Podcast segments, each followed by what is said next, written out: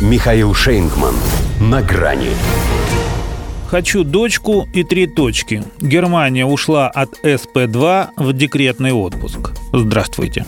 На грани.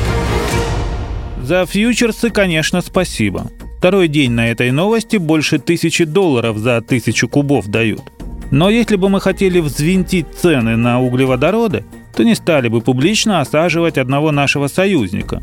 Пусть на эмоциях, но по вполне понятным причинам, пригрозившего блокировать газопровод Ямал-Европа.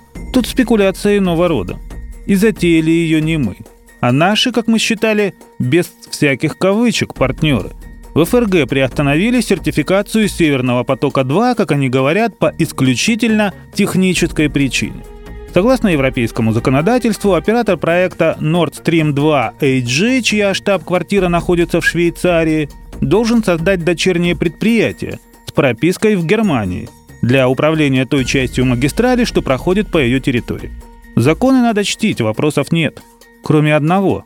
Это точно те самые немцы, которых называют прагматиками и педантами. И дело даже не в отсутствии газа в их ПХГ, что мешало их регулятору настоять на соблюдении этой формальности заблаговременно, чтобы не прерывать потом процесс? Или они потому и не стали это делать, что хотели на всякий случай сохранить такой повод про запас? По-хорошему, их госприемка должна была бы завершиться край 8 января.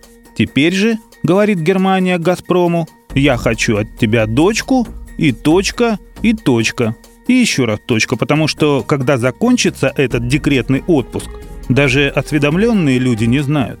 Может ведь и через 9 месяцев, а может и как у слонов. Похоже, есть заказ потянуть резину. Отсюда и появление среди сертификаторов «Нафтогаза» и компании ГТС Украины. Права вето у них нет, но есть клятвенное обещание немцев выслушать и учесть их мнение. А это как если бы необходимость наступления Красной Армии на Берлин доверили бы оценивать Бандере.